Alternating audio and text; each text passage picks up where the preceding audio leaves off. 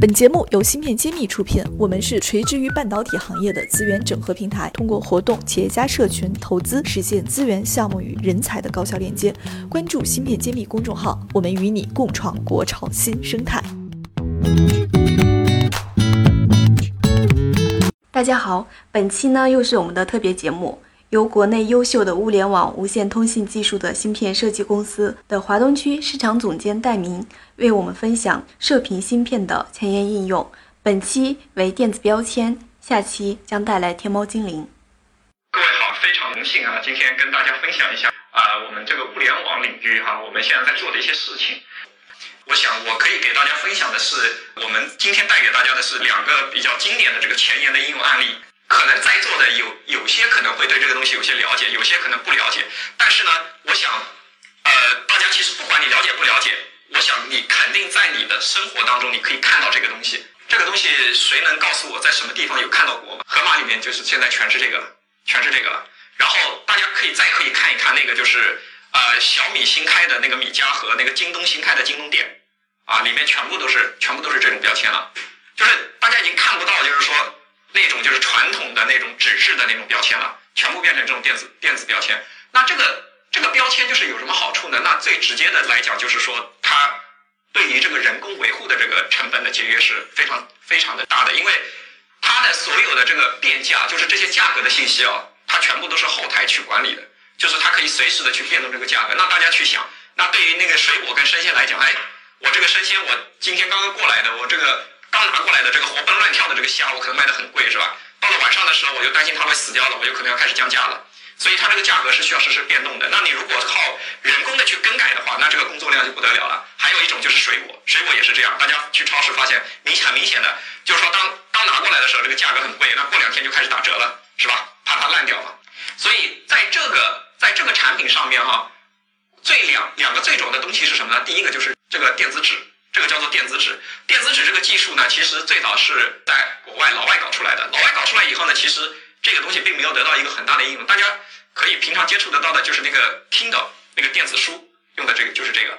然后这个技术呢，后来被台湾人买了，买了以后呢，就是后来又找到了就是货架标签的这种应用。为什么这个东西可以用在这个地方呢？因为它是主要是省电，非常的省电。那如果你去用那种液晶屏的话，那那个电池是很不经用的。用这个东西的话，它基本上静态的时候是不耗电的。然后另外一个比较重要的一个就是电子元器件呢，就是我们的射频芯片。为什么呢？因为你所有的所有的这些东西，你不可能是通过有线去连接的，因为因为这个东西是摆来摆去，它要经常的变动位置的，所以你不可能用。用那个有线去连接，那一定是无线的技术。那无线的技术的话，在一个这种超市的这种区域里头，因为它是属于比较正常的这种通信，目前来讲主流的就是选用的这种二点四 G 的这种通信技术。当然也有一些厂商会选啊三倍一 G 的，但是主流来讲目前还是二点四 G 的。那我们可以简单的看一看哈，就是这个就是我们把它啊把它的一个框图给画出来了啊，这个是电子纸，然后这个是电子纸的那个驱动芯片，然后这个就是我们的泰林的那个射频芯片啊，这个是它的电池。然后呢，我们看一下它的整个的那个架构哈，呃，这个这个系统的整个架构是什么样子的呢？就是说它是这样子的哈，这个 node，node 就是指的刚才的那个货架标签，就是它举个例子，我们在一个超市里面可前可能有一千到三千个 node，就是说有一千到三千个标签，像那种大型的超市啊，像欧尚啊什么这种超市里面，这些 node 的信息就是它跟谁通信呢？它跟这个 gateway 通信，gateway 呢就是好比是它的一个上级啊。它们之间是就是我刚才说的，通过这个二点四 G 频段的这个射频技术在进行通信。那么 gateway 跟再上级的这个我们叫 host 或者叫 server，它们之间是怎么样通信呢？一般是通过有线去通信的，就是通，因为 gateway 的数量相对来说比较少，一个 gateway 可能会管几百上千个这个 node，那么 gateway 的数量是比较少的。那么 gateway 跟它的上级之间是通过有线的通信的，port 就是这个 portable device，就是我们这种手持的设备哈。啊，有可能是这种扫二维码的这种枪啊，或者是这个手机啊，或者是 Pad 啊。那这些东西呢，它是用来干嘛的呢？是用来刚开始的时候进行配置的，进行配置的。就是说，你这个标签啊，你现在是放在水果这里呢，还是放在生鲜那里呢，还是还是放在这个服装那里呢？就是说，我是刚开始的时候你要告诉他嘛，你不告诉他，他后台不知道嘛，是吧？他不知道应该给你发送什么样的价格信息。那我们我们来退回去哈，那我们来看，就是说这样一个这样一个非常典型的应用。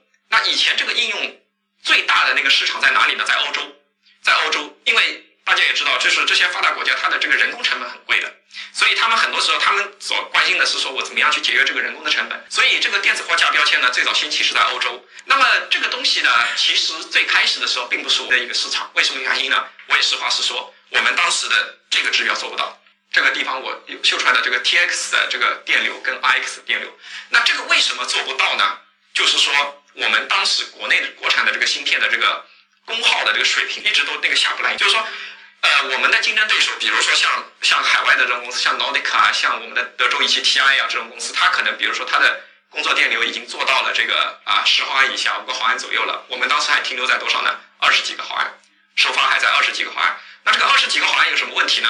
第一，它工作的时候，这个纽扣电池，大家知道它用的那个电池都是那个二零三二纽扣电池，纽扣电池的这个供电能力是有限的。那么呢，一工作，它这个电池电压就往下掉，是吧？这是第一个问题。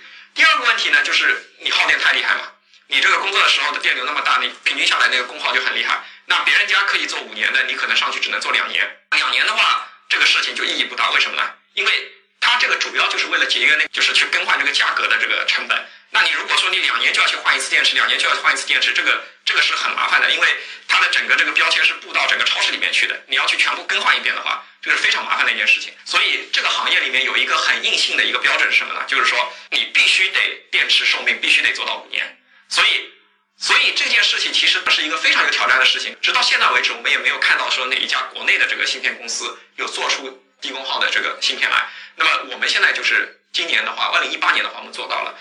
那还有一个比较重要的参数，就是大家看到这个 sleep 的时候，就是它休眠的时候的电流要做到一个微安，这些都是其实非常重要的指标。我们做这种这种芯片呢，其实除了这个硬件上面的这个性能以外，还有很重要的一点是什么呢？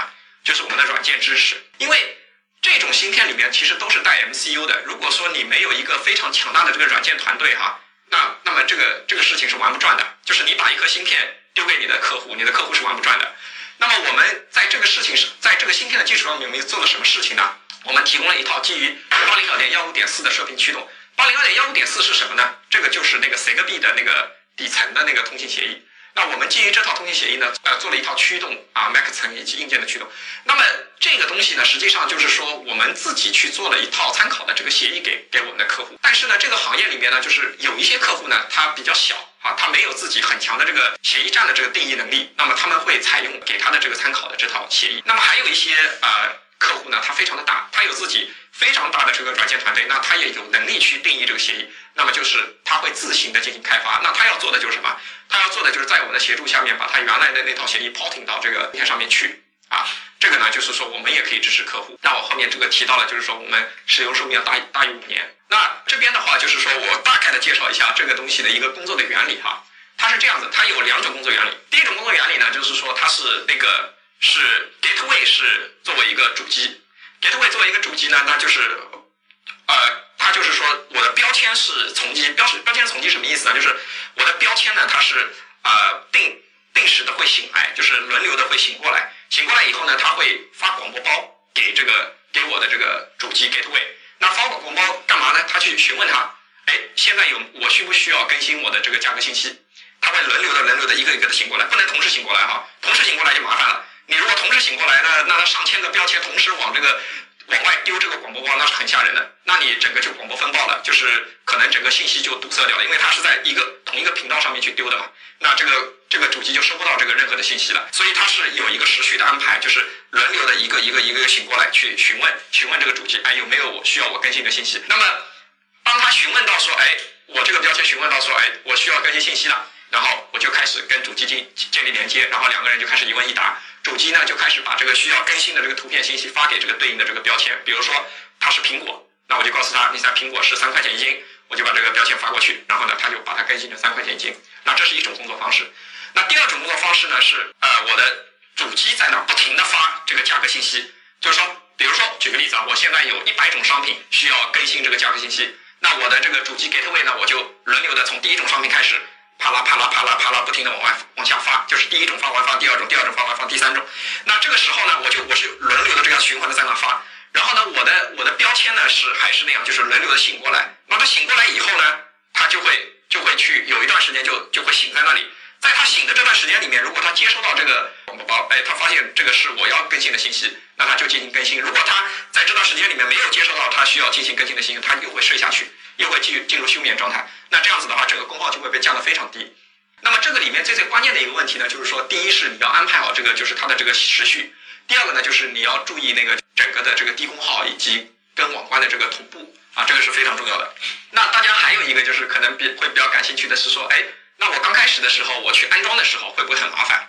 就我呃，尤其像其实像一些呃这个无人的这种小超市哈，现在有很多这种无人的小超市，像那个我看到有像海信啊什么都在搞这种无人的一些商商店。那这个里面呢，就是说第一次安装的时候呢，是其实是需要有人去进行这个配置的。那配置什么呢？就是说我这个标签哈，我放上去的时候，我这个标签到底它是跟代表的什么商品？这个总要告诉他吧，不然他后台完全不知道你这个标签是放在什么地方。